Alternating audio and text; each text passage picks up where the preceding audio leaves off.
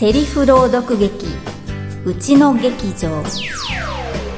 非119番家事と怪我。居場所をしっかり伝えよう。え？ちょっと？お母さん何今の音？大変お父さんが手を切っちゃったんだよ。ええー、やだ年なんだから気をつけてって言ったのに。お父さん、ああ、どうしよう、こんなに血が。え、やだ、ちょっと、すごい血じゃない。これ、ほらほら、手ぬぐいで、押さえて押さえて。ダメだよ、そんなんじゃ。あ、あ、あ、どうしよう。えっと、あ、救急車ダメよ、お父さん押さえてたって塞がんないよそんなに切ってちゃ、えっと、110番救急車は119じゃないの？ああ、そ、そうだった。ひゃ、えっと、ひゃ、119、1、1、9、えっと、えっと、119。あ、119番ですか？あの、父がざっくり手を切っちゃって、え？は、はい、え、そうです。え、かなり血が出てて、顔が白くなっちゃって、はい、え？あ、はい、はい、意識はあります。話はできますけど、血がすごくて、え？は、はい、田中太郎、え、父です。私？あ、私は、娘です。え、え、え、えっと、えっと、えっと、え、今から10分くらい前です。え、はい、はい、はい、え、はい、えっと、タオルで押さえてます。ははい、えっ、と、二の腕の上の方をギュッと縛る。は、あ、はい、はい、はい。えっ、ー、と、それで時計で時間計るんですね。はい、お母さん！お父さん、痛いだろうけど、我慢してね。あ、はい、はい。えっ、ー、と、緩めながら、はい。ねえ、それからどうするの？このまま待つの？あ、あ、はい、えっ、と、お母さんちょっと待って！はい、えっ、と、田中です。田中、田中太郎。えっと、住所は、えっと、えっと、3の5の2です。えあ、あ、あの、ことぶき町の3の5の2です。目印。め、目印。目印、目印。え、えっと、お母さんこの家近くになんか目印になるものなかったっけ？目印？えっと、そこの角にポストがあるよ。え、ポストじゃわかんないよ。え、えっと、何か建物ですか？建物、建物、えっと、コンビニがあるよ。あそこ3ブロックも離れてるじゃない。あ、えっと、5丁目のコンビニから歩いて2分くらいなんですけど、えっと、あ、え、っと、と、とにかくコンビニの、コンビニの近くです。お父さんしっかりして。え？あ、はい、あ、あと、えっと、保険証の用意ですね。はい、はい、えっと、あの、何分くらいかかりますか？えっと、もう大変。で、あ、お願いします。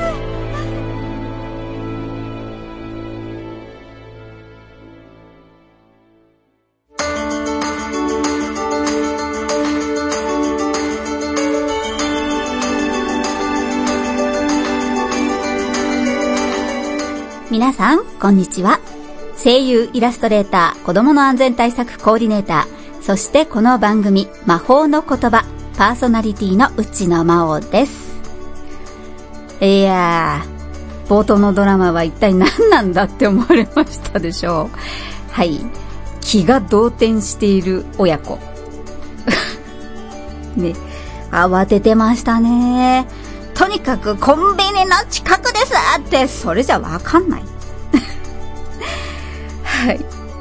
冒頭のドラマでご紹介しましたのは、実はあれは119番や110番に電話する時の悪い例なんです。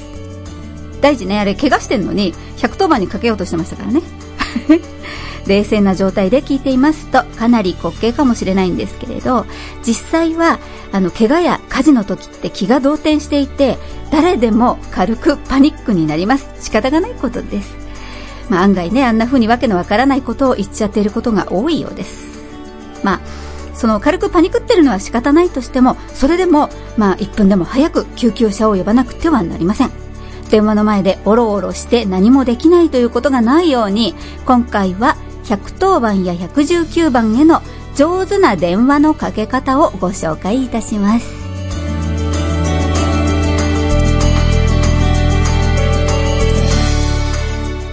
この番組は株式会社アルファの制作でお送りします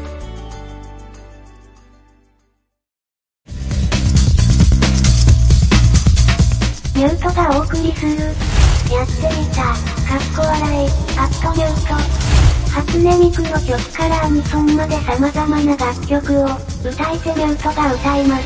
時々ゲストも登場します。不定期なので詳しい情報はアルファ公式サイトから。Try to the next stage. Alpha. さて、この番組最初のコーナー、魔王ママ安全対策を語るでは、東京放棄出版さんから出ている子供の安全カルタから、50の防犯・防災・事故予防を一つずつご紹介しています。今回は、火。119番、火事と怪我。居場所をしっかり伝えよう。はい。火をね、まあ、国黒作で119番の火に引っ掛けたんですが、えー、119番、まあもしくは110番への上手な電話のかけ方です。まあこれね、こんなこと誰かから教われなくてもできそうなもんなんですけどね。これが意外と慣れてないとやっぱりできないもんなんです。ちょっと慌てちゃったりとかしてね。で、まあ確かにその、救急車なのパトカーだのね、呼び慣れてるっていうのも嫌ですけどね。実際にあの、私の体験なんですが、昔、皿洗い用の水切り、あの水切りカゴあるじゃないですか。お皿を洗って入れとくカゴね。いっぱい入ってて、中に洗った包丁も入れていたことを忘れて、床を掃除してた。そうしましたら、シンクの角から出っ張ってる水切りカゴに、下から頭をぶつけて、カゴごと床へ落としちゃったんですよね。そしたら、入ってた包丁で、左手首を本当にざっくりやっちゃったことがありました。あの、今でも傷跡残ってる4針縫ったんですが、これ自殺とか聞かれるんですけど、自殺じゃないですよ。ね。そのくらい大きく切っちゃったんです。その時、そばにいたうちの家族がね、あまりにもすごい出血にビビりまくって、119番をしたんですけど、本当に住所が言えないんですよ。自分家の住所が。それで、あの、手首から血が吹き出してる私の方が冷静で、あの、何々バイパスを何々通りへ入って、一つ目のセブンイレブンのたもとの信号を左折して、二つ目の角です。とかね、そんなことマジで 私、私が説明しました。火事だったりするとね、もうさらに慌てちゃうかもしれないですよね。この時期乾燥していますから火災は要注意です。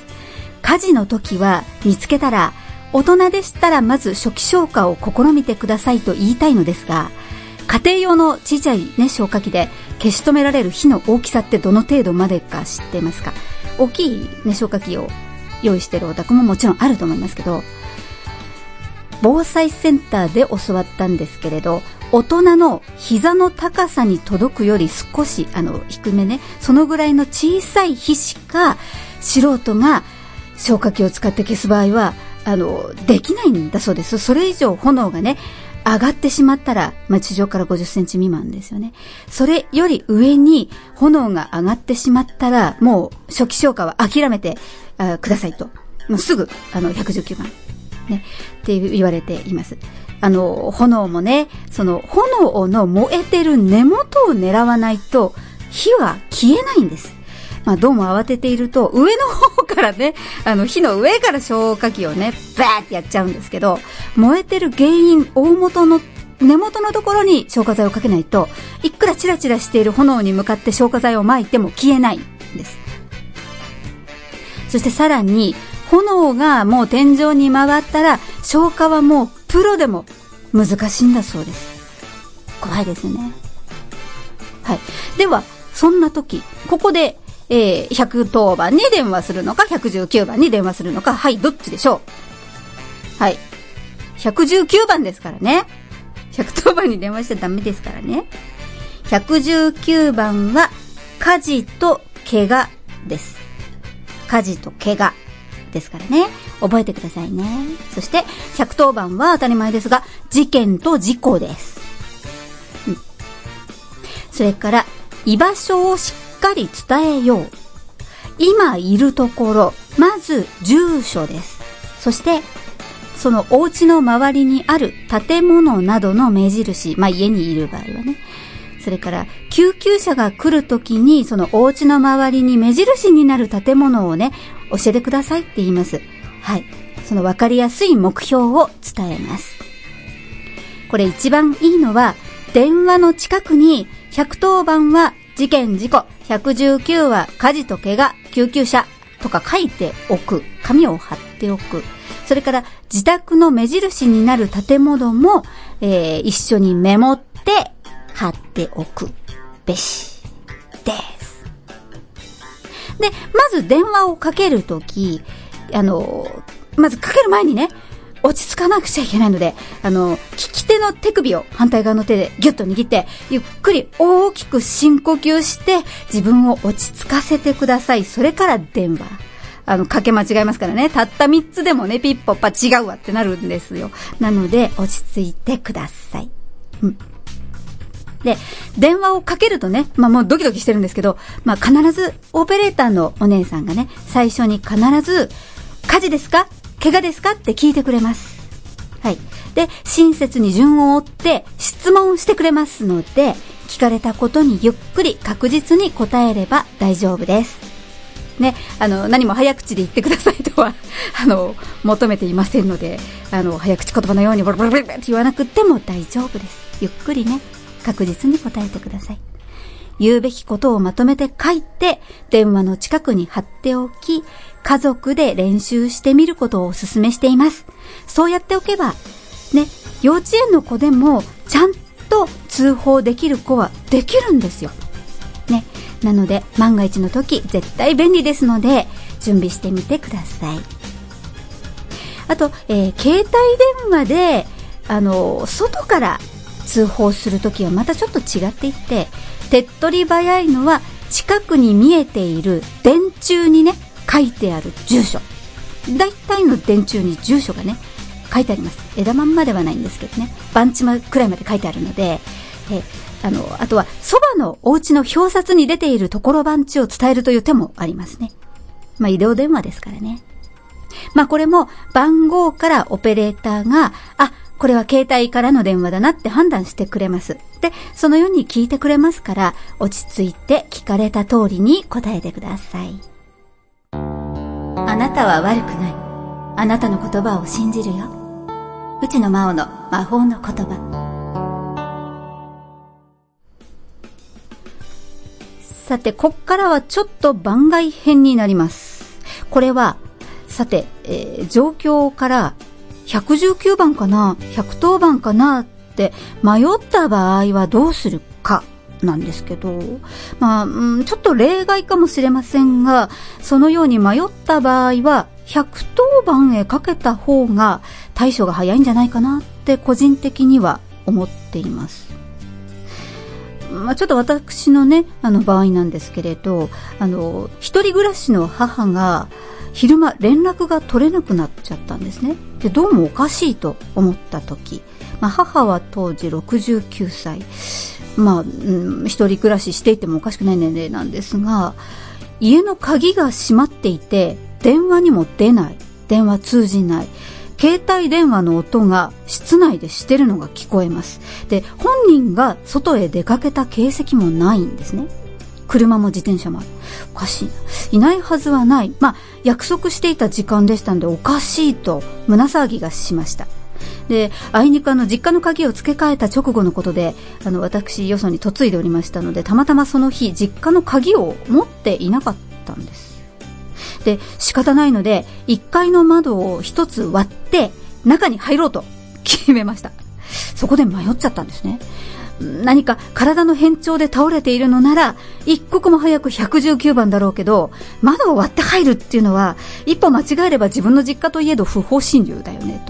そこで、110番へかけたんですね。そうしましたら、まず110番では、事故ですか？事件ですか？って聞いてくれるわけですよ。そこで、事件か事故なのか、病気か怪我かまだわからないんだけども、カクカクしかじかでこれから窓を一つ割って中に入りますと、ありのままに伝えました。そうしましたらオペレーターさんが、お母様は過去に脳疾患や心臓病などにかかったことはありますか、あの、起用書を聞いてくれたんです。ああ、確かにちょっと前に交通事故で追突されて脳の CT を取ったら脳内出血してたんですけど、その場では治療を、まあ、見送りましたっていうのを、まあ、母から聞いていたんですね。で、そのことをありのままに話しましたら、オペレーターさんの方で、じゃあ万一に備えて、こちらで救急車の手配もしますと言ってくれました。あの、結果的に最初にあの電話したのが110番であったおかげで救急車の到着がすごく早かった。レスキュー隊とパトカーとほぼ同時でした。通報から7分後ぐらい。パトカーは最後でしたね。で、えー、レスキュー隊が窓をきれいに鍵のところだけねきれいにあの小さく開けて中に入れるようにしてくれた直後にもう母が倒れているのが見えてあの、待機している救急車の救急隊員さんがすぐに搬送先を探してくれました。でもトントン拍子に病院へ搬送してもらえたんです。結局脳内出血でね危なかったんですけどそれで一命を取り留めました。なのでもしも迷った時は110番に通報して事情を話す。というのは一つの裏技かもしれません。ね救急車はね特に冬の時期大したことないのにね読んじゃう人とかも多くてあとはあの冬の時期ね高齢者の方が倒れられることがとても多いです。出動回数がただでさえ多いのであのまでに来るまでにね時間がかかることがありますよね。あとあの適正な利用をしましょうって呼びかけてますけどあの何でもないのに呼んじゃう方も中にいらっしゃるみたいであのね迷った時はうん、110番から手配してくれる救急車、ね、別系統で動いているのか、対応が早かったですよって、これはまあ体験談、まあ今のはまあ豆知識程度なんですが、え、ちょっと覚えておかれるといいかもしれないです。あともう一つ大事なことは、救急車を待つ間にしておくことです。ね。持ち物の用意。まず、運ばれる方の保険証と診察券、お薬手帳、それから常用している薬、そういうものをもパパパッと用意できるといいですね。保険証は当然あった方がいいとわかるんですが、診察券は何かっていうと、救急車に乗ってきて、来てくださる、あの、救急隊員さんは、搬送先を選ぶとき、まず本人のかかりつけ医に連絡を取ろうとしてくれます。そこがダメなら他を当たるのですが、診察券のある病院ならカルテがありますよね。なので、診察とかその他の対処がスムーズなんです。普段どんなお薬を服用しているか出しているかということもすぐわかるわけですね。かかりつけ医や総合病院の診察券があると、それだけでも時間の短縮につながります。反対に診察券がない場合、救急隊員が患者をこう、パーッと見た感じで、あの、お医者さんじゃないですからね、救急隊員の方はね。ですから、見た感じで、えー、あの、搬送先をいくつか選んでくださいます。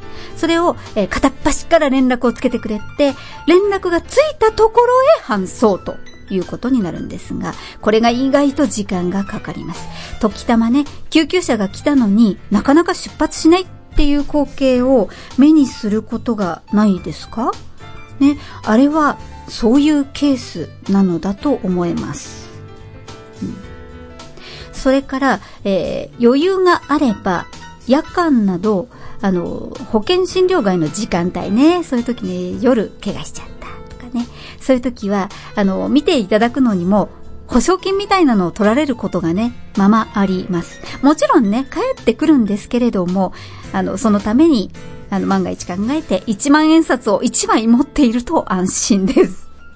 さて、上手な119番への電話のかけ方から結構話が進んじゃいましたが、やっておいて損はないので、皆さんもご家族で通報の仕方を練習してみてください。あなたの夢を諦めないで内野真央の魔法の言葉出会いは一期一会。今話題のあのタイトル。注目度急上昇中のあの作品。青春に刻まれた懐かしの一冊。あなたも僕らと素敵な出会いを探しませんか？ラノベランデブー。各週月曜ポッドキャストにて配信中。Try to the next stage. Alpha. 後半は、伊達に長生きしてない内野の人生の引き出しコーナー。引き出しなので、いろんなものがごちゃごちゃと入っています。真面目な話もあれば、お笑いもあったりと、それはもう引きこもごもなわけですが、そんな中で今日お送りするのは、護身術。防犯のカテゴリーの中でもポピュラーなものですよね。ところが、私は護身術とは言っても大したことはできないんです。実はね、その左の足首をね、都合8回くらい捻挫していて、うち1回がかかとの骨折だったのを気がつかないで放置してしまいまして、走れなくなっちゃったんです、私ね。あの、ダッシュができません。ですから、危険だと思ったらすぐに走って逃げるっていうのができないんです。そんな私ができる唯一のことは、やはり、入りやすくて見えにくい状況を避けること。常に自分の周りを見て、行く先の路上を観察することで、いきなり襲われて走って逃げなくちゃならないような状況に陥ることを避けるという方法なんです。正直な話ね。でも、それでかなり安全なんですよ。うん。ね、特に怖いこと何も起こらないので、悪い人と戦うとか、ダッシュで逃げるみたいなことを考える必要がないんです。うん。なので、護身術、いわゆるね、まあ、武闘派の護身術ができなくても安心できるんです。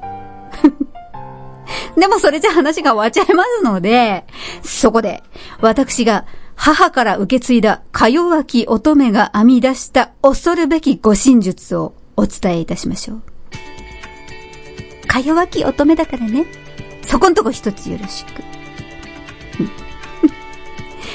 私が、えー、裏若き頃18歳になって、えー、初めて電車で都内へ通学することになった時、母がね、真顔で言いました。これを持って通学しなさい。痴漢に触られたら迷わずこれでその手をブスッと刺してやんなさい。と。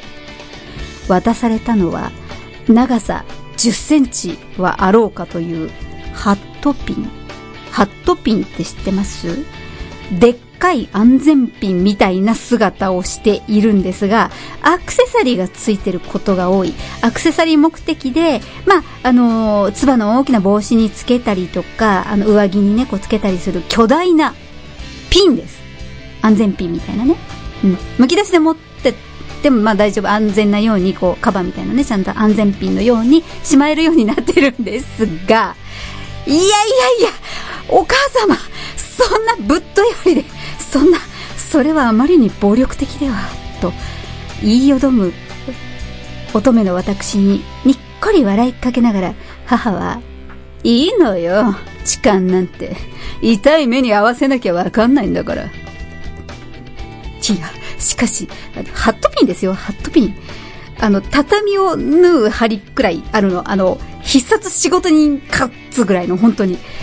で、まあまあ、それはちょっとやりすぎじゃない？それに、間違って痴漢じゃない人にそれ刺しちゃったら、って恐る恐る聞きましたら、いいのよそういう時はにっこりして、ごめん遊ばせって言えば済むの。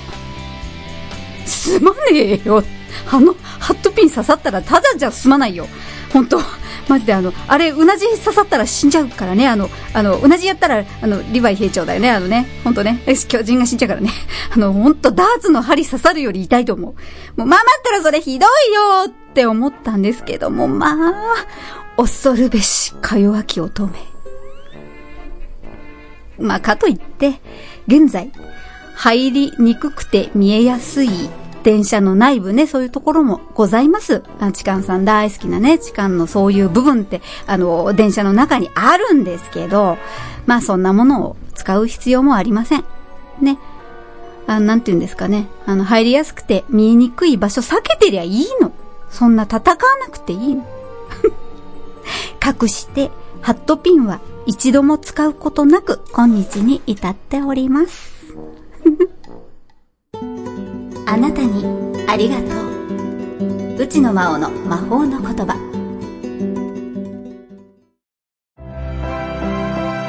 素敵な恋愛は大人の人生を変える。ロミレー泉のゼロ学恋愛ホスピタル。運命分析学による5分間の恋愛トーク。恋人夫婦片思い。募集中の方どんどん楽しい恋をしてくださいね。ロミレーがお手伝いします人生楽しく生きましょう各週日曜日ポッドキャストで配信中 Try to the next stage. Alpha.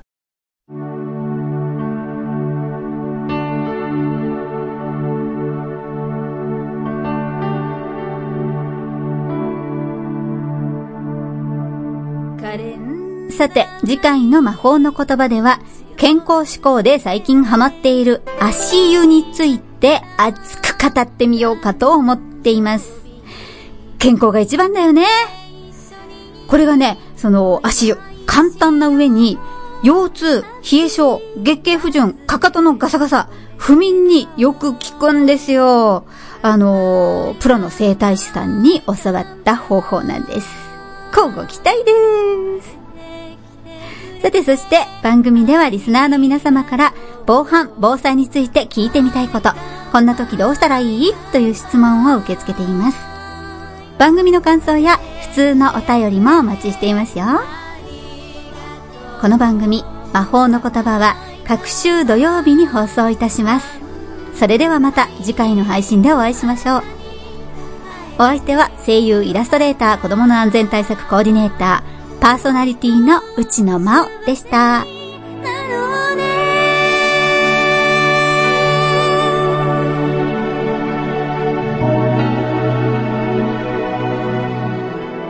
この番組は株式会社アルファの制作でお送りしました。